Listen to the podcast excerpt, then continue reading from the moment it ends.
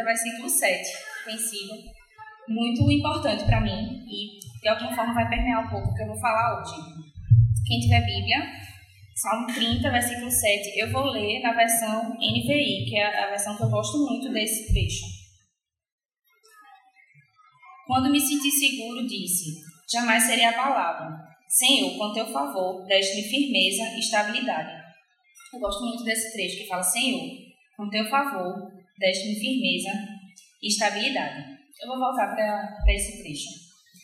É, nas, duas, nas últimas quatro semanas, a gente tem estudado aqui na igreja juntos sobre ouvir e obedecer. E aí foi bem interessante essa semana que a gente foi no visitar o pequeno grupo de Alice, Manu e Vitor. E já, eu e o Rodrigo já fazemos mais ou menos uns seis meses. Ah, eu não me apresentei. Meu nome é Paloma, eu sou esposa do Rodrigo. Eu estou aqui na Mosaico desde antes de existir Mosaico, quando era só um lançamento no nosso coração. E eu sou psicóloga clínica e eu também trabalho em instituição financeira. Trabalho nas duas coisas, vocês vão entender. E aí, voltando, né? A gente tem estudado essas últimas quatro semanas sobre ouvir, obedecer, compartilhar.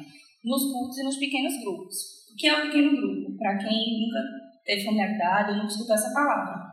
É a forma que a gente compartilha de forma mais, num grupo mais íntimo, de uma maneira ainda mais informal. Porque por mais que o ambiente aqui a gente se expôs para ser informal, não tem como a gente compartilhar coisas profundas se for um grupo grande. Então, um pequeno grupo ainda é um grupo menor.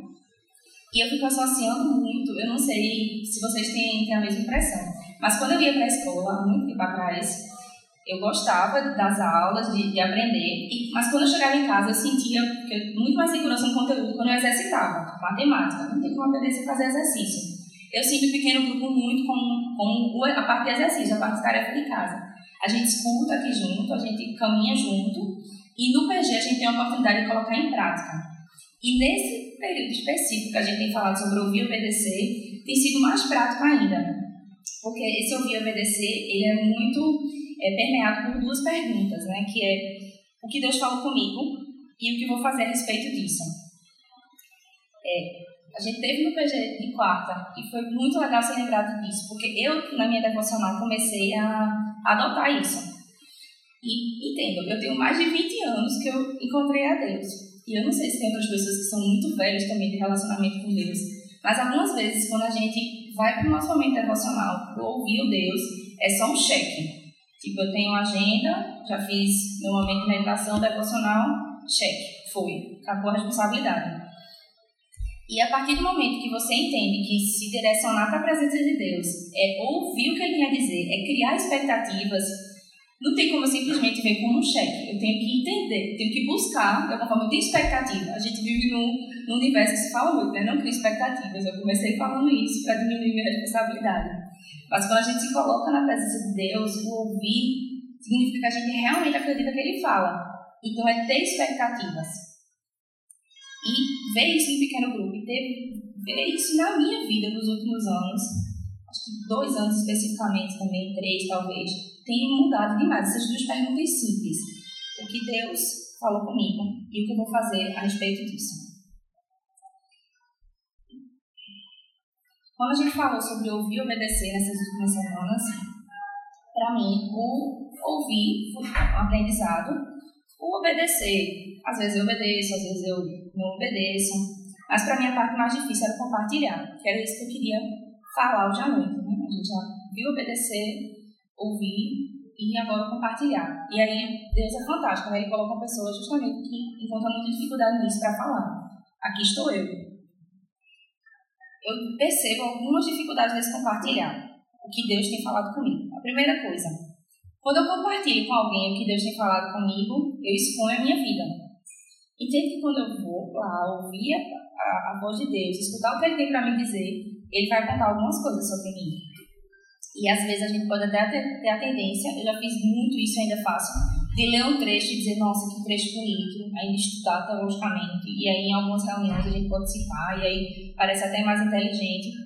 E Deus não quer que a gente seja ignorante, mas o desejo real de Deus é que a gente seja, seja transformado. E quando a gente vai para a presença de Deus para escutar o que Ele quer transformar a gente, a gente vai ouvir. E aí compartilhar com outras pessoas, por exemplo, o quanto Deus apontou, o quanto eu estava sendo egoísta, não é uma coisa fácil. Já aconteceu alguns momentos de eu compartilhar com algumas pessoas e dizer, nossa, como eu sou egoísta.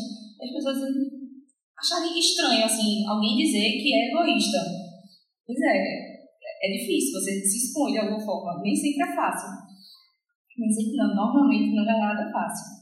Outra dificuldade, quando você compartilha o que Deus está falando com você com alguém, você de alguma forma coloca um direito da pessoa de cobrar de você, ou o termo que a gente usa muito, né, de se meter na minha vida. Não sei se alguém, por exemplo, já fez alguma dieta ou decidiu de forma insana fazer atividade física todos os dias. Aí compartilha com alguém. Eu fiz isso. Então, vou começar a dieta, vou fazer atividade física. Aí eu falo, Marina, por favor, me ajude, manda mensagem. Aí o que acontece? É a primeira vez que eu furo. Ela tem direito de se meter na minha vida. E eu digo o quê? Que chato, eu posso comer o que eu quiser, eu quero, hoje eu tive um dia difícil, eu mereço essa barra de chocolate. Mas quando eu compartilhei a minha vida com alguém e a dificuldade nessa área, eu estou dando direito de alguma forma da pessoa se meter na minha vida. Marina isso, né? Tem, quem sabe, né? E a gente tem essa expressão, né, de não querer que as pessoas se metam na nossa vida. E, nossa, eu tenho tido o privilégio de ter muita gente se metendo na minha vida, pessoas que eu pedi para compartilhar e pessoas que têm realmente enfiado dele na ferida, assim, porque eu tenho pedido para ser transformada, porque eu preciso de ajuda, que eu não consigo caminhar sozinha. Mas é uma dificuldade. Às vezes eu me arrependo de compartilhar.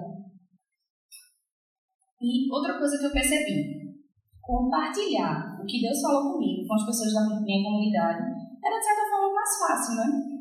A gente parte do pressuposto que todo mundo é pecador, apesar da gente dizer isso da boca para fora, a gente não acredita em verdade, né? A gente se considera um pouco bonzinho. Mas tudo bem, de alguma forma eu estava conversando com pessoas que entendiam que elas também eram falhas, eu também era falha, tinha muito a ser trabalhado. Mas e como compartilhar isso com alguém que às vezes nunca pisou na igreja, ou não sabe o que é Bíblia, ou às vezes nem acredita em Deus, como é o meu ciclo de, de amigos do trabalho. Disse, não, isso é loucura, como é que eu vou conseguir fazer isso? Eu não consegui fazer isso não, compartilhar já é difícil com, com de alguma forma as pessoas mais fé. Imagina as pessoas do meu trabalho, não vou fazer isso de jeito nenhum. Só que, de alguma forma, é, eu li isso no livro uma vez, achei fantástico. Quando a gente se encontra com Deus, é como se ele estivesse limpando um terreno. Ele vai tirando as pedras maiores, aquelas que são mais visíveis. E com o passar do tempo, ele vai tirando as menores. Só que as pedras menores são aquelas mais profundas, são aquelas que estão mais difíceis de. é mais difícil de tirar. E eu tenho sentido muito isso nos últimos dois anos. É como se Deus tivesse trabalhado muita coisa grande na minha vida mas as coisas pequenas, as que eram as mais profundas, foi o que Deus começou a, a trabalhar, especificamente para mim, nesses últimos dois anos. Para explicar melhor o que, é que eu falo nos últimos dois anos, né? Como eu falei, eu trabalho numa, clínica, sou psicóloga, eu amo ser psicóloga, e trabalho há 10 anos, vou fazer 10 anos daqui a duas semanas, numa instituição financeira. E aí eu venho já há alguns anos, eu trabalho na instituição financeira antes de me formar em psicologia, então eu tenho mais tempo de como bancária do que como psicóloga.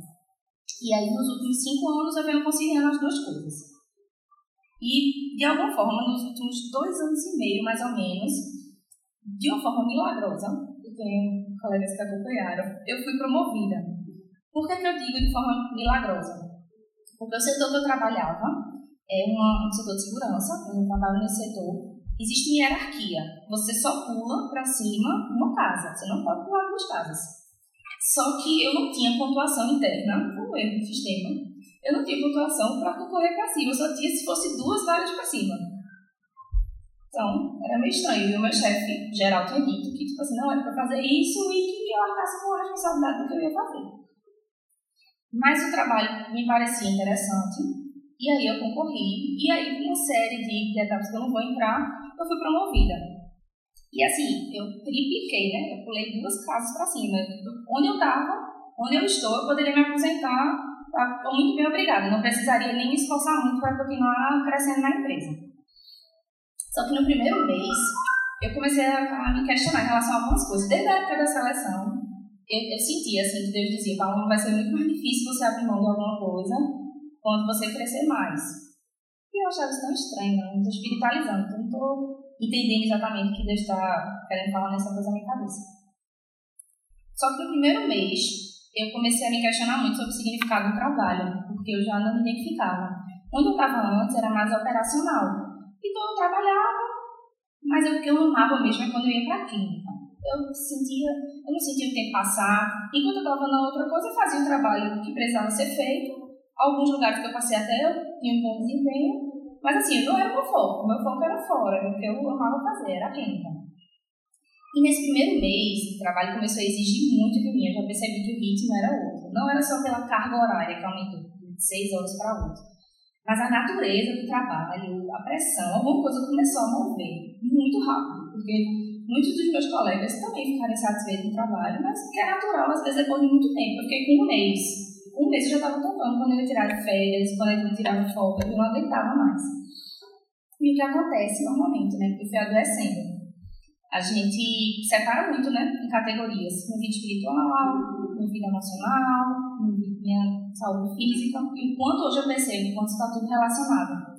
Eu tenho fibromialgia desde os 15 anos, e já vinha há muitos anos sem sentir crise de dor, controlando, e nos primeiros meses de uma nova função, eu adoecia valendo. Tirava licença, e é horrível ficar em casa para mim. Eu sou muito ativa para fazer milhares de coisas e você não poder fazer e sentir dor. Se você conhece alguém que tem fibromialgia numa crise, sabe que você não sai do canto. E assim eu olhava, meu Deus do céu, eu sou muito jovem. E aí algumas pessoas diziam assim, cansa de se aposenta. Eu só piorava. Eu não quero me aposentar, eu ainda quero produzir muita coisa. Eu ficava desesperada. Eu não conseguia trabalhar e quando eu ficava em casa eu me sentia pior ainda. Resumindo, eu preferi muitas vezes ir trabalhar doente mesmo. Detalhe que quando chegava na clínica, a dor passava quase não sentia dor. Aí quando eu levantava da poltrona, eu voltava, mas enquanto eu estava na clínica eu não sentia. E eu percebi a relação disso, né? Os questionamentos começaram. O que é o significado do trabalho? Que foi uma coisa que o Rodrigo sempre conversou muito né, comigo. O que é o real significado do trabalho? Aí entra outra coisa que eu sempre amei falar, que é sobre dons, sobre habilidades, sobre quais são, qual é o, por que foi que Deus fez você? Quais são, qual é o significado da sua criação? Quais são as coisas que você faz bem, que você se destaca? E é impressionante, começava esses questionamentos. Eu senti que Deus queria trabalhar mais coisa, mas sabe aquela estratégia assim, tipo, o gatinho do seu filhinho morreu. Aí o que, é que você fala? Não, o gatinho subiu no telhado. O gatinho escorregou do telhado. O gatinho ainda está meio doente, para depois dizer que ele morreu. Foi mesmo que, meio que Deus fez comigo. Eu sabia que muita coisa que. Hoje eu sei, né? Depois que passou que muita coisa que Deus queria falar comigo, se fosse de primeira, eu não ia entender. Tinha que ser assim, o gato subiu o telhado. E aí vários outros questionamentos que Deus foi começando a, a, a trabalhar, né? Outra coisa que meu PG falava muito comigo na época, a questão de administração do tempo. Como é, eu tinha até, tinha até uma brincadeira interna, porque eu tenho um planner, né? Não sei se alguém já viu, que é uma agenda, é uma super ultra mega pau, é a agenda onde você consegue organizar todas as coisas da sua vida. E eu, tenho, eu tinha um desse, inclusive no meio do caminho desse processo todo, eu esqueci esse plano em algum lugar e eu perdi. E foi um desespero, porque estava a minha vida toda planejada pelo próximo um ano, e como é que eu perco meu plano? Eu não tinha mais como viver, não tinha razão da minha existência, acabou. Aí o pessoal do PG ficou brincando, e eu entendi. Na hora que eu fui procurar meu plano, eu, Deus me passou um vídeo na minha cabeça, assim, você esqueceu em tal lugar. Eu fiquei, Deus, foi o Senhor que fez eu esquecer lá. Não acredito que eu falei isso, não. Eu sabia que tinha sido claro isso. Briguei muito com Deus na época, mas foi muito claro o quanto Deus pegou todos os meus planos do próximo ano e jogou na água do lixo. Perdi meu plano. E até as pessoas do PG criaram um slogan, né? Os planos de Deus são maiores que o meu plano. Eu, realmente, os planos de Deus são maiores que o meu plano. E a partir daí eu já comecei a dizer, Deus, realmente eu não sei o que vai ser na minha vida no próximo ano. Perdi o controle. E uma das coisas que mais no final do meu questionamento começou a pegar mais forte era, eu fui percebendo o quanto o meu trabalho era a minha estabilidade. O quanto realmente a minha segurança estava no meu emprego público. E assim, até eu queria falar, eu não estou assim, dizendo não faça concurso, não é isso, eu não estou fazendo apologia, seja empreendedor, não é isso. Mas eu estou falando que no meu caso específico, o valor que eu dei àquele trabalho era muito maior do que o que eu imaginava. Eu me lembro uma vez subindo eu coloquei meu crachá. E agora o crachá novo, né? O crachá com outra faixa. É um crachá bem bonito. E na hora que eu coloquei assim, o crachá assim, no elevador, senti muito Deus falando assim comigo. Falando, não, se dá muito valor esse crachá, né? E eu balançando a cabeça do, do, do valor, esse crachá. Mas não tá certo, né, esse valor todo. E eu realmente entendi que a minha estabilidade muito grande estava, que o dia 20 o salário estava lá, e que ninguém podia me demitir, e que eu teria uma aposentadoria segura, que num país com economia instável como a nossa seria, é o máximo. E aí, mais e mais coisas de Deus falando comigo, né? Senhor, deixe-me firmeza e estabilidade. Onde é que realmente eu estava colocando os meus pés? Quem realmente era a minha estabilidade? No meu caso, é no meu trabalho. Um trabalho que, por sinal, eu não gosto. Não me satisfaz. Não, eu não consigo usar os meus dons. É um trabalho fantástico. Muito relevante socialmente, inclusive. Mas eu não gosto. Não, não são os meus dons. E olha onde eu colocava todo o valor. E aí, entrando mais profundamente em compartilhar. Todos esses questionamentos eu comecei a compartilhar com os meus colegas de trabalho. E eu nunca tinha feito, feito isso. Tinha alguns amigos do trabalho que eram da igreja, era mais fácil, a gente falava aquele evangeliquez, né? Que eu nem sou muito fluente nesse idioma, mas é, é, é diferente, né? Você está compartilhando com alguém que compartilha a mesma fé que você. Para mim era, era mais tranquilo. E, para falar a verdade, a maior parte dos meus colegas que assim, compartilhavam a mesma fé que eu, eles não me entendiam. Outros colegas meus foram naturalmente quem foram as pessoas que Deus colocou na minha vida para compartilhar e para falar muito. As minhas respostas de Deus vieram nos últimos três meses, mas nos últimos dois anos antes disso, muita coisa aconteceu. Como, por exemplo, das coisas que eu lembrei, é que há exatamente dois anos atrás, acho que um ano atrás, é, tem um aniversário de um colega de, de trabalho tem uma colega minha, uma amiga minha, que está aqui, inclusive, mas eu não vou contar para ela, senão ela vai com muita vergonha. Nem vou olhar para ela, porque ela com vergonha. Mas eu tomei posse com ela. Talvez são 10 anos quase, mas na época nova. E aí ele encontrou eu e o Rodrigo, o Rodrigo na época, não, dois anos agora, não, acho que dois anos. O Rodrigo na época estava tirando licença sem vencimento. Aí ela perguntou, Rodrigo, eu queria conversar contigo. Aí eu, ah, sobre a licença, ela, não, sobre Deus. Aí eu, ok, eu trabalho nove anos, eu não conheço, eu não sei nada, quase nada sobre a vida dela, e eu não compartilhei nada. E aí a gente começou a ler Convida Proposta, a gente começou a almoçar junto. E essa trajetória, assim, a, o que Deus falou comigo, foi uma das coisas que mais Deus usou. Porque os questionamentos que ela me fazia, a forma que ela me ouvia com muita atenção, sem julgamento, Deus falava muita coisa, muita coisa. Tinha hora que ela estava falando, eu só parava e ficava assim, Deus, eu não acredito que você estava falando isso tão claramente. E falando sobre o quanto eu colocava expectativa no trabalho, e até de entender que o meu propósito no trabalho, qual era realmente, como é que eu podia fazer. Era, era impressionante. E esse compartilhar, é incrível como eu vejo a manifestação de Deus nisso. A gente escuta, ouve, de alguma forma, compartilha, e aí a gente escuta de volta, às vezes, um compartilhar de outras pessoas que aquece meu coração, aumenta a minha fé, ou até mesmo me leva a dizer assim, Deus, essa pergunta, ou esse, isso que o meu colega, minha amiga, está compartilhando comigo, eu não tenho resposta do Senhor, então eu volto para ouvir de novo, por desejar obedecer. E é um ciclo que cada vez mais me aproxima de Deus, e é um ciclo que me ensina cada vez mais a compartilhar quem é Deus na minha vida. O meu trabalho hoje é sobre avaliar o comportamento das pessoas, de forma geral. E uma vez eu me lembro que na minha equipe, a gente começou a conversar, a gente emite o julgamento de alguma forma, né? Pelo menos começa a levantar hipóteses, possibilidades. E aí a gente estava falando sobre justiça, e aí naturalmente eu começo a falar sobre graça. Eu nunca fui, eu nunca tive muita facilidade em evangelizar eu me sentia péssima nisso, assim. Eu sempre tive muita facilidade em compartilhar com as pessoas que estavam dentro da comunidade, que eu estava vivenciando, o que eu pensava, mas falar sobre Cristo, Cristo morreu, isso sempre foi muito difícil para mim. Principalmente, como eu vou conversar isso com alguém do nada? Sempre tive dificuldade. E nesses últimos dois anos de tanta dificuldade, tanta lágrima, foi um, período, foi um dos períodos mais fáceis. Então, foi com certeza o período mais fácil e de fazer isso. Quando eu comecei a falar sobre graça, eu estava compartilhando sobre a minha devocional de manhã, meus colegas estavam ouvindo e também falando o que eles achavam e perguntando. E aí, daqui a pouco, quando a gente volta para o trabalho, parece que todo mundo tinha uma visão um pouco diferente daquela carga pesada que a gente ia em imputar em cima de outra pessoa. Sabe? Por quê? porque existia graça. A gente tinha falado sobre o que é graça. E aí, quando eu falei graça do, do que a gente também faz da nossa visão, parece que diminui, assim, diminuiu na hora o jogo. E aí depois eu parei, meu Deus, eu, eu acabei de compartilhar, isso sempre foi tão difícil para mim, saiu tão espontâneo, e eu só percebi depois de quase duas horas que a gente estava conversando sobre aquilo.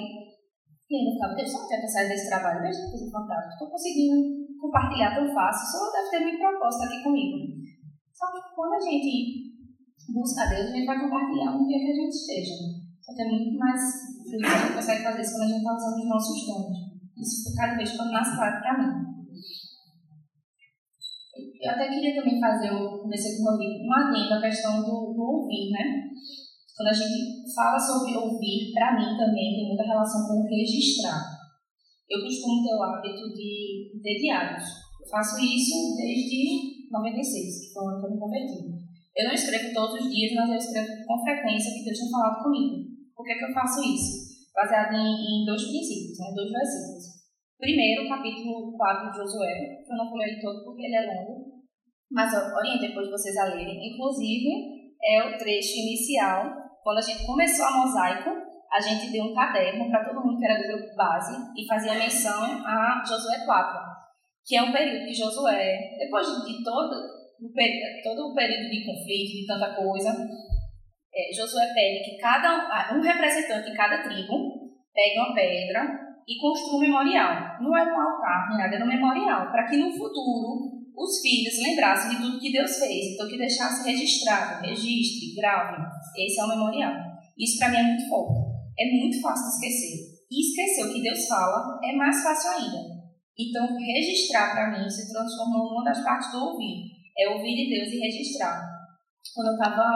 Eu peguei os dois últimos cadernos, né, dos dois últimos anos, para lembrar de falar que eu fiquei emocionada, assim, com, com alguns trechos que eu escrevi e alguns questionamentos que eu fiz e o quanto eu estou diferente hoje, e o quanto eu sei que o caderno que eu escrevi hoje também tem muita coisa que vai ser diferente no futuro. E o quanto Deus tem falado, o quanto Deus é paciente na nossa transformação, mesmo às vezes a gente tendo pressa. A gente nem tem, tem tanta pressa de Deus transformar a gente, né? A gente tem muita pressa de Deus transformar o outro, né? Mas é muito bom registrar. Primeiro, por causa de Josué 4, isso me marcou muito. O outro versículo é um versículo que é o meu favorito na Bíblia, que é Lamentações 3, 21. Vou ler só o, o trecho final dele também, que fala: Procuro trazer à memória aquilo que pode dar esperança. Muito do que Deus começou a falar comigo nesse período remeteu a muita coisa anterior. Remeteu à época do meu vestibular, na época que a gente estuda o que é que eu quero ser quando crescer, Quais são as coisas que eu quero fazer que vão que vai impactar o mundo, que vai impactar as pessoas ao meu redor? Eu quero transformar muita coisa. Remetia à época do, do, meu vestibular. E muita coisa que Deus fez, a, o que é que eu queria fazer de curso, que depois eu pensei em mudar de ideia.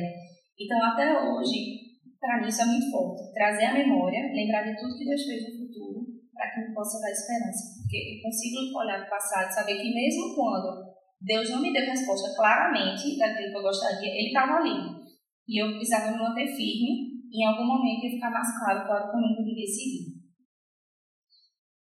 Eu já falei também, mas só reforçando, o quanto compartilhar no PG para mim foi muito especial. E, gente, às vezes quando alguém compartilha, para quem está de fora é muito claro que o outro devia fazer.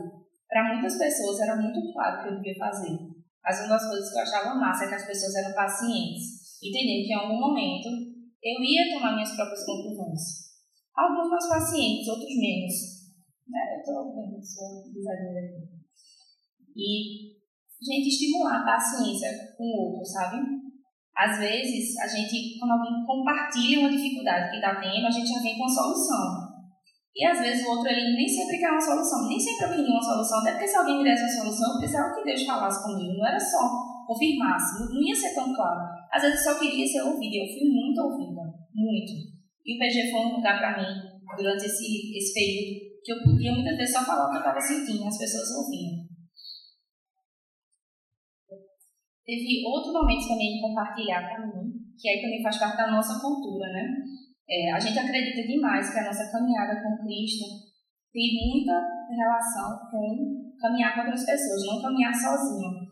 E eu tenho vários grupos que me fazem enxergar, assim, voltar para a realidade toda vez que eu fujo E um dos grupos, eu sei que vai parecer brega, mas é um grupo de esposas de pastor.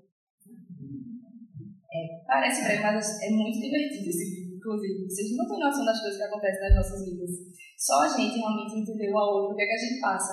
E são todas muito jovens, inclusive eu acho que eu sou a mais velha. E teve um dia específico, naquele dia de angústia, não, eu preciso tomar que eu não aguento mais, assim, trabalhando 12 horas por dia Imagina, de alguma forma, se você tem um mínimo de responsabilidade, entender que dessas 12 horas por dia, 9 você não estava fazendo trabalho bem feito e você não conseguia, por mais que você se esforçasse. E aí as meninas meio que fizeram um tribunal, assim, de, dos advogados, sabe? Advogado do diabo, advogado... Cada um argumentando coisas extremas, assim. E para mim foi massa, porque era tão, todo sofrimento, eu não consegui decidir o que, é que eu fazia na minha vida. Vendo as coisas ruins, assim, minha saúde, o que é que eu ia fazer, o que é que eu precisava decidir, cabia só a mim. Medo de tomar a decisão errada, isso é muito angustiante. Medo de depois se arrepender do que vai decidir. E as meninas, assim, elas sofriam comigo. Tinha uma que dizia assim, não, pelo amor de Deus, tu não tem como tu abrir mão desse trabalho, tu é doida. E a outra dizia, irmã, vá, abandone tudo, sabe? Eu, já era outro extremo. E aí eu escutava todas elas e dizia, caramba, não saiu nenhuma solução daqui, mas tem gente sofreu comigo. Isso é muito bom. Eram dois extremos mesmo. Foi um, grupo muito especial também na minha tomada de decisão. E com, com o passar do tempo, como eu falei para vocês, o significado do trabalho também é uma coisa que pesou muito. Isso é muito importante. Mas o que Deus mais falou comigo foi sobre estabilidade. Eu estava trabalhando, eu trabalho lugar hoje só por causa da estabilidade. Não estou falando sobre sobrevivência, eu não estou falando que largue tudo e vá viver por um sonho. Eu não sou adolescente, eu não sou adulta faz muito tempo e eu sei que no mundo dos adultos a gente também faz coisas que a gente não gosta. Só que fazer o dia todo alguma coisa que você não gosta é adoecedor. Inclusive, psicologicamente, a gente só deveria dedicar 20% do nosso tempo alguma atividade que a gente não gosta. Mais do que isso, já começa o perigo de adoecimento. E uma coisa você sabia na teoria, que eu sabia, outra coisa você fazia na prática, que eu não fazia. Mas isso para mim era muito claro. E aí Deus foi falando muito sobre isso, que eu assim, sair do, do meu trabalho seria diminuir a, minha, a nossa renda familiar para um terço. E que isso exigiria algumas, alguns cortes, então, eu não estou falando sobre sobrevivência. Se realmente a gente precisasse disso para se manter, mas era realmente um, o valor que eu dava ao trabalho e aquele dinheiro que era um a mais, que a gente nem precisava quando a gente coloca no papel isso. E foi aí que eu tomei a decisão, que não foi uma decisão de, de uma hora para outra. É como a maior parte de nós quando nos convertemos, quando a gente se encontra com Deus e a gente entende quem Cristo é. Não é de uma hora para outra é um processo mesmo. E assim foi o processo. Eu fiquei procurando nos meus diários. Quando foi que eu decidi? Não tem esse dia. Não tem o dia que eu decidi. Tem só o, o Deus falando e muitas interrogações, muitas. Até Deus começar a me dar discernimento, realmente, de que eu ia investir nos meus dons. E aí, eu decidi tirar licença sem vencimento. Decidi sair da. pedir realmente para me me desligar provisoriamente não é um pedido de demissão, isso é uma possibilidade que existe, mas é uma forma. Se um dia eu quisesse voltar, eu voltaria para o estágio inicial, então são 10 anos jogados no, no lixo. Eu não, não, hoje eu não pretendo voltar, eu realmente estou muito em paz com a minha decisão, eu realmente entendo que ah, os meus sonhos, que é de fazer o mestrado, de, eu trabalho com adulto, mas eu trabalho especialmente com criança, de escrever livros infantis. Eu já tenho dado o privilégio de começar a escrever. Quando eu decidi tirar a licença, eu não podia escrever um livro. Coisas de Deus, assim. E o quanto é fantástico você conseguir trabalhar com alguma coisa que você ama. E o quanto é fantástico você entender que, mesmo assim, a, a minha estabilidade não estava no meu trabalho.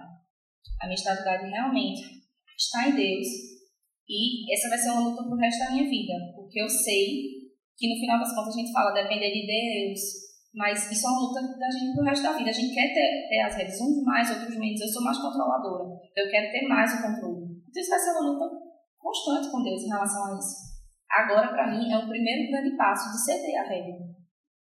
Então, eu ainda tenho dois meses no, meu trabalho para me desligar efetivamente. Eu já conversei, isso já é só negociado para sair de, de forma que seja bom para os dois lados, né? Tanto para a empresa terminar as coisas que precisam ser feitas, como para mim.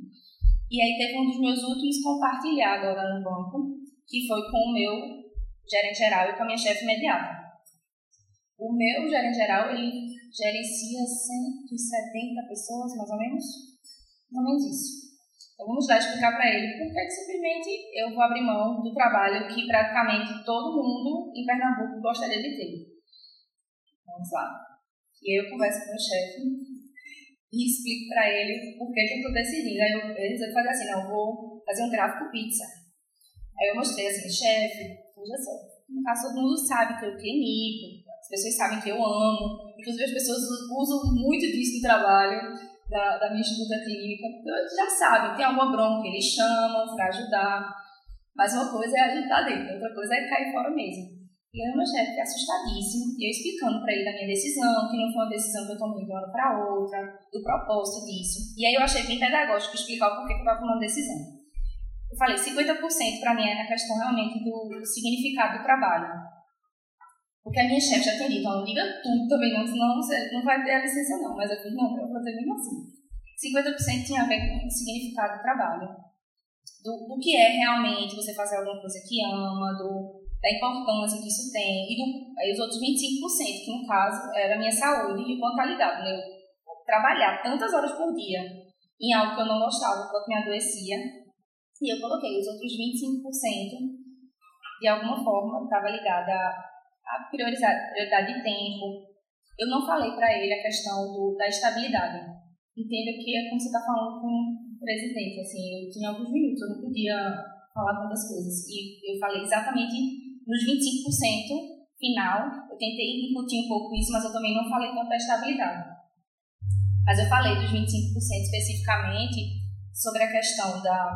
Eu precisava entender o que é era prioridade da minha vida, da disponibilidade de tempo, que eu precisava dar mais atenção à minha que eu precisava entender o que realmente era importante, dedicar mais tempo a isso, a ele. E quando eu falei isso, é engraçado que quando a gente compartilha, eu não sei se acontece com vocês, a gente imagina que a pessoa do outro lado está pensando no que você está dizendo. E algumas pessoas realmente pensam. Mas eu percebi que quando eu estava falando do meu tempo dedicado ao que era importante, à minha família, à comunidade, ao ministério, que, no caso, é, né, a gente nem acredita que por eu ser esposa do pastor eu deveria fazer alguma coisa. Eu não tenho essa cultura aqui. Mas eu te conhecer Rodrigo, eu sempre entendi muito claro o meu chamado. O meu chamado é cuidar de pessoas e eu amo fazer isso. Eu não fiz isso nos últimos dois anos. E a igreja me deu muito suporte. Em nenhum momento eu me senti cobrada. Pelo contrário, fui muito apoiada e muitas pessoas fizeram as coisas que eu devia fazer e eu não conseguia fazer. Quando eu falei, quando eu falei com meu chefe, meu chefe chorou. Ele chorou mesmo. E eu sei que ele estava pensando na família dele. E quando eu falei que eu queria de alguma forma priorizar minha família, eu sabia que ele estava pensando na família dele. Porque quando a gente compartilha sobre algo da gente, a pessoa também pensa sobre a sua própria. E quando eu compartilhei com a minha chefe direta, acho que foi uma das coisas mais fantásticas, assim, meu confirmação mesmo de Deus, assim, de, de que realmente, do quanto a gente devia correr atrás, que eu devia correr atrás dos meus nomes, que foi que ela disse, minha filha, muita gente distou aqui do ambiente de trabalho, mas você distou mais do que o normal. Então, realmente, você deveria. Mas ela falou, quando você fala de, de psicologia, da, da clínica, dá para perceber que você ama. Então, muita coisa em relação à estabilidade eu consegui compartilhar com algumas pessoas. Que Deus era minha estabilidade. Que isso foi o mais profundo que Deus tratou. Mas as outras coisas também foram muito importantes. Com alguns eu consegui trabalhar essa questão do, de onde é que está a minha estabilidade. Outros eu ainda não consegui talvez não vá conseguir compartilhar. Mas por que, que eu estou falando isso tudo? Assim, por que, que eu estou expondo alguma coisa tão pessoal para a minha vida? Eu não queria perder a oportunidade de compartilhar.